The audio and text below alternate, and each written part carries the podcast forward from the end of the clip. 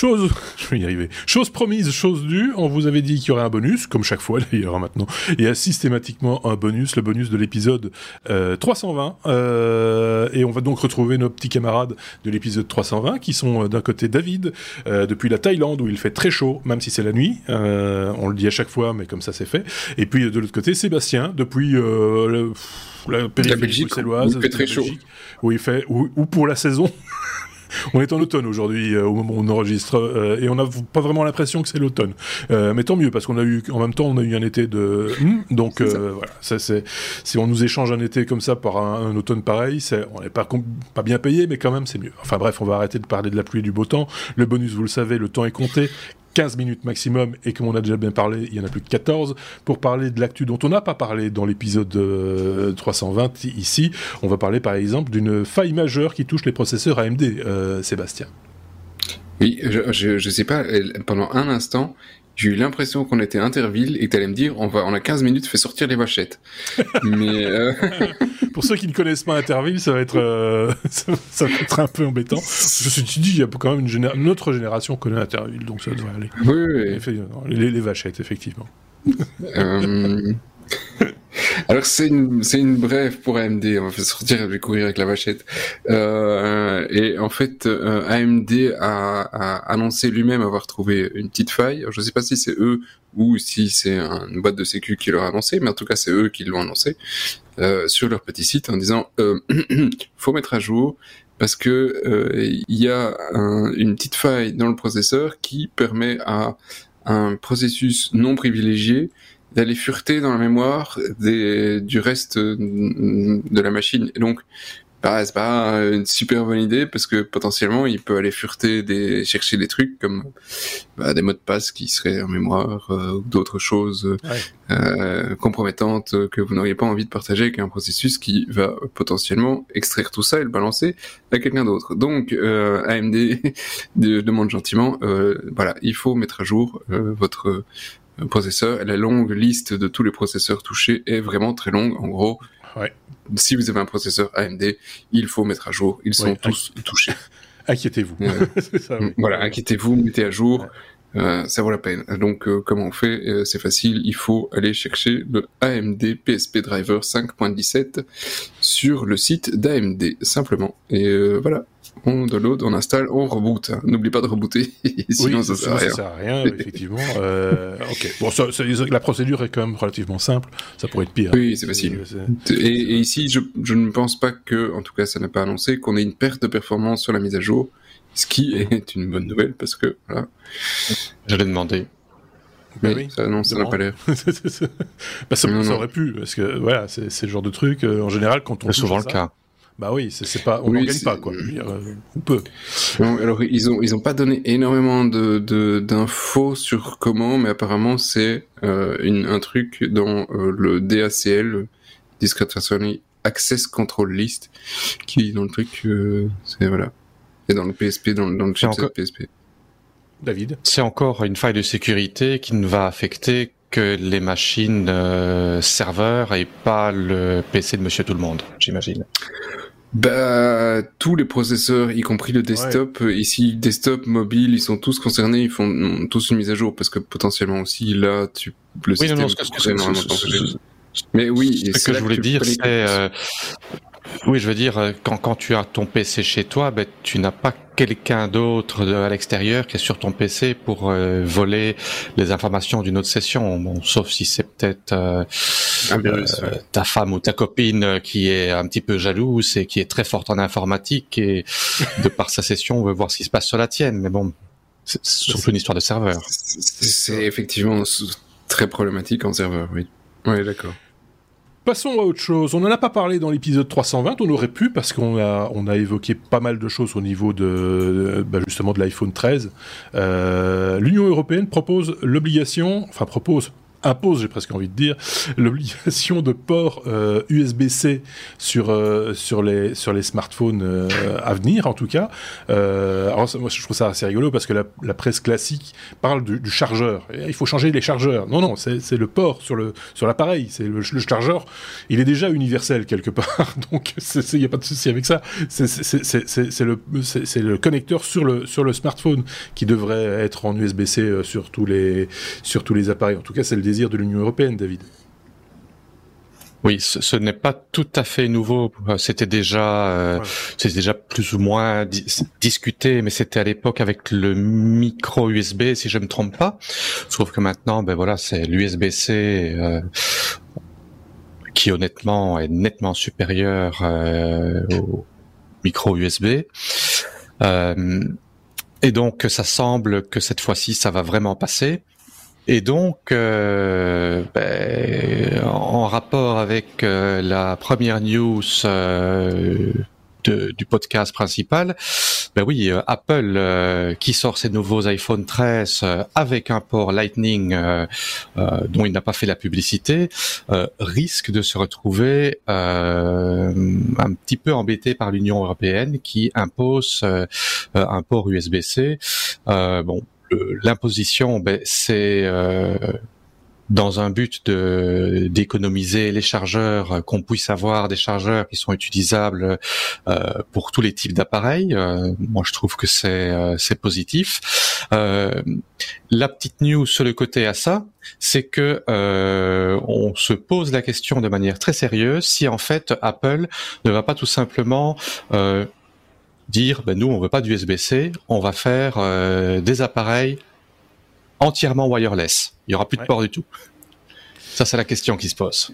C'est euh, oui, enfin, je sais pas parce que euh, il y a quand même pas mal de, de devices qui sont utilisés parce qu'ils ils, mettent des caméras. Donc, mais qui dit caméra dit aussi euh, c'est bien de faire de l'image, mais c'est bien de faire du son aussi. Il y a quand même pas mal d'accessoires audio autres que Bluetooth, soyons très clairs, qui, fonctionnent et qui sont vendus avec des licences, on l'imagine, qui sont payés cher et vilain par les par les fabricants à Apple. et donc, ils, ils, se priveraient du coup d'un tas de matériel qui est fort utile euh, à, certains utilisateurs euh, d'iPhone.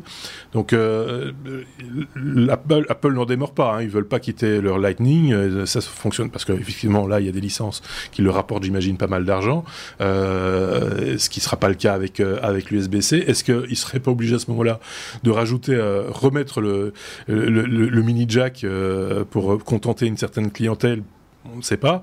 Enfin voilà, c'est un drôle de c'est un drôle de mélange. Moi, je suis plutôt partant que ce serait effectivement idéal d'avoir le même connecteur pour tout, le même euh, et l'USB-C semble correspondre complètement aux besoins euh, technologiques du, moment et encore pour un pour un bon moment. Mais euh, on comprend pas bien pourquoi il l'adopte pour euh, pour l'iPad, l'iPad Midi.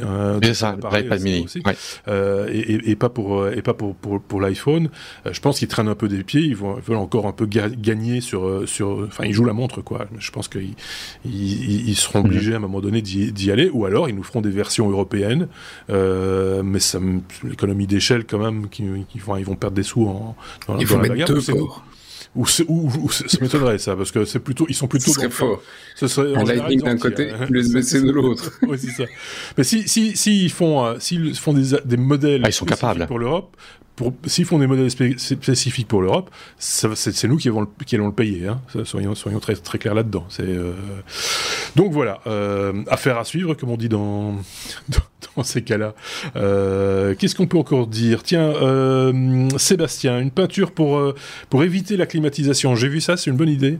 Il euh, faut voir si ça fonctionne. De quoi s'agit-il rapidement? Parce qu'il nous reste que 6 minutes.